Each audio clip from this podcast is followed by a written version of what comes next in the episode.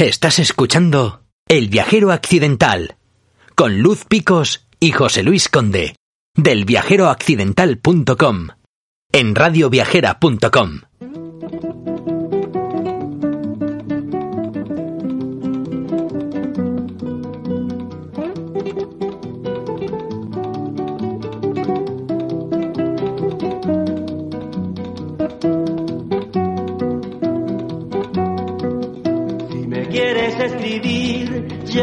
ya sabes mi paradero. Si me quieres escribir, ya sabes mi paradero en el frente. Hola amigos del Viajero Accidental en Radio Viajera. En nuestras salidas y recorridos por las sierras de Madrid, y decimos sierras porque hoy vamos a recorrer la de Guadarrama y la Sierra Norte, lo que nos gusta es la combinación de naturaleza e historia que se puede encontrar. Y más en concreto, la posibilidad de conocer in situ lugares donde se situó el frente de la Guerra Civil.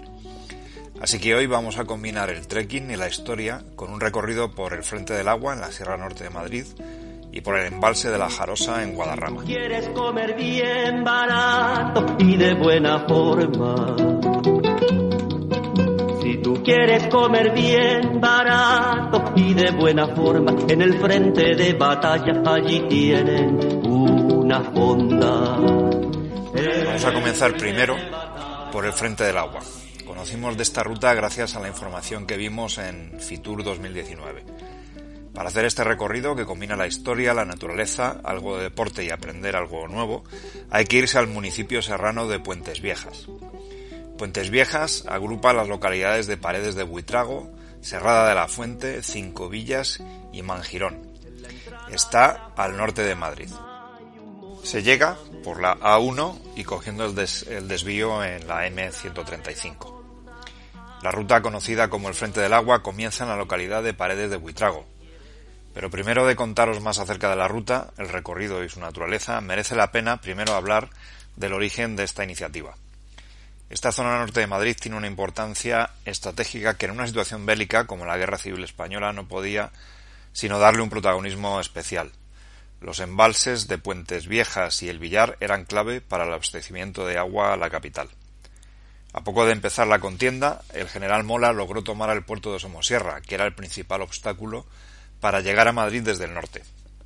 El gobierno de la República movilizó contingentes con milicianos, guardias de asalto y carabineros que consiguieron detener a las tropas de Mola en Buitrago.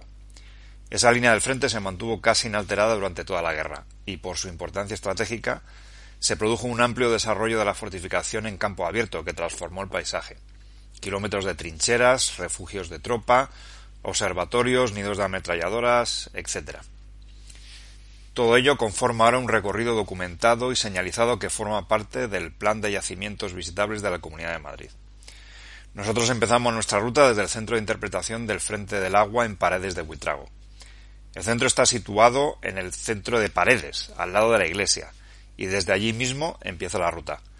Nos gustó mucho el centro puesto que ofrece información muy completa del recorrido, de la historia del frente militar y del momento histórico general en el que estaba España entonces. Nosotros partimos de Paredes para hacer el recorrido circular de unos 8 kilómetros. No es excesivamente exigente, salvo al principio, con algunas subidas que no son complicadas, pero que aconsejan no emocionarse y reservar, reservar las fuerzas para después. El recorrido está claramente señalizado y recorre las posiciones fortificadas, primero a las de las tropas de la República, para a continuación llegar a las del bando nacional.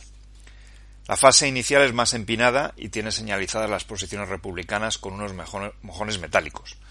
Se puede continuar por la senda o visitar cada una de las posiciones fortificadas o nidos de ametralladoras.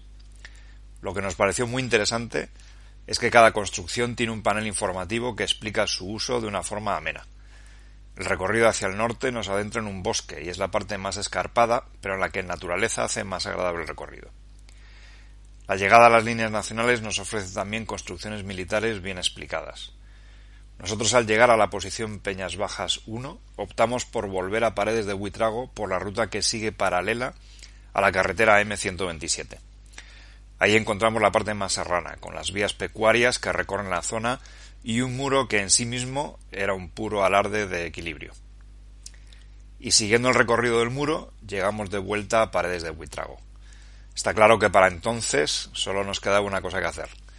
Nos encaminamos al bar de Paredes para recuperar con este auténtico plato serrano, que es de huevos fritos, lomo de orza y patatas fritas, las fuerzas que habíamos gastado en, en este recorrido tan interesante.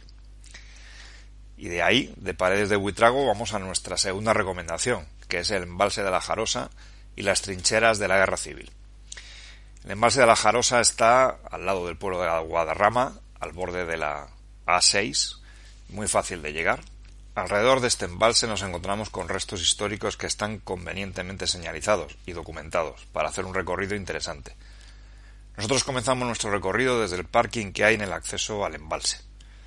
Nuestro recorrido fue de hecho en dirección opuesta a la señalización de las trincheras de la guerra civil, pero no hay problema, solo tenéis que realizarlo en sentido opuesto, comenzando en dirección hacia la ermita de la Virgen de la Jarosa. La ruta está muy bien señalizada, con marcas en forma de franjas horizontales, color blanco arriba y verde abajo, junto a un punto de color rojo en los troncos de los árboles. A partir de la ermita llegamos a una primera parada señalizada con paneles que tratan sobre la foresta de la Sierra de Guadarrama. Quizá lo que muy poca gente conoce es que tras la guerra civil se produce un proceso de reforestación considerable que configura la Sierra de Guadarrama como lo que es ahora. Siguiendo el recorrido llegamos a una zona de gran belleza que se abre un valle y que llega hasta lo que se llama la vereda del agua. Aquí paneles informativos nos hablan de esta vereda del agua y su importancia para las canalizaciones del agua hacia el pueblo de Guadarrama y de la flora de esta parte de la sierra. A partir de aquí llegamos a la parte del recorrido en la que se entran las construcciones de la guerra civil. La situación estratégica de Guadarrama, al pie del Alto de los Leones y su cercanía a Madrid, hizo de esta zona la línea del frente en la guerra civil. Tanto el Ejército Nacional llegando del norte como el republicano llegando desde Madrid convergieron en esta zona. El resultado fue una guerra de trincheras, con posiciones que se movieron muy poco durante el conflicto. Mencionábamos antes cómo sorprende en un primer momento ver todas estas fortificaciones entre los árboles de la sierra actual, la explicación es sencilla.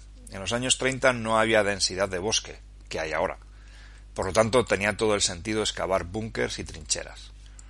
Todo ello está magníficamente explicado en los paneles informativos sobre la vida y trabajo en las trincheras. A partir de ahí el recorrido sigue entre pinos, con suelo bastante pedregoso y entramos empinado. Recomendamos hacer este recorrido con chicos, si se va con toda la familia, ya adolescentes, no es de gran exigencia, pero que sí, sí que requiere de buenas piernas. Y así, entre Pinares, regresamos a nuestro punto de partida. Está claro que lo que había que hacer era reponer fuerzas, así que nos dirigimos a un restaurante en Guadarrama, el asador de, de Esther, comida recia, como no podía ser de otra manera en la sierra, pero, pero rica y abundante. Y hasta aquí estos dos recorridos por las sierras de Madrid, turismo cultural o turismo bélico, como queráis denominarlo, cualquier caso, una excelente combinación de aire libre y naturaleza. Os esperamos en nuestro siguiente recorrido por Madrid.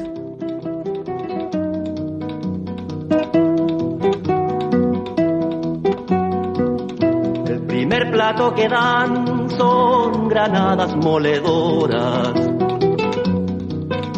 El primer plato que dan son granadas moledoras, el segundo de metralla para recordar memorias. El segundo de.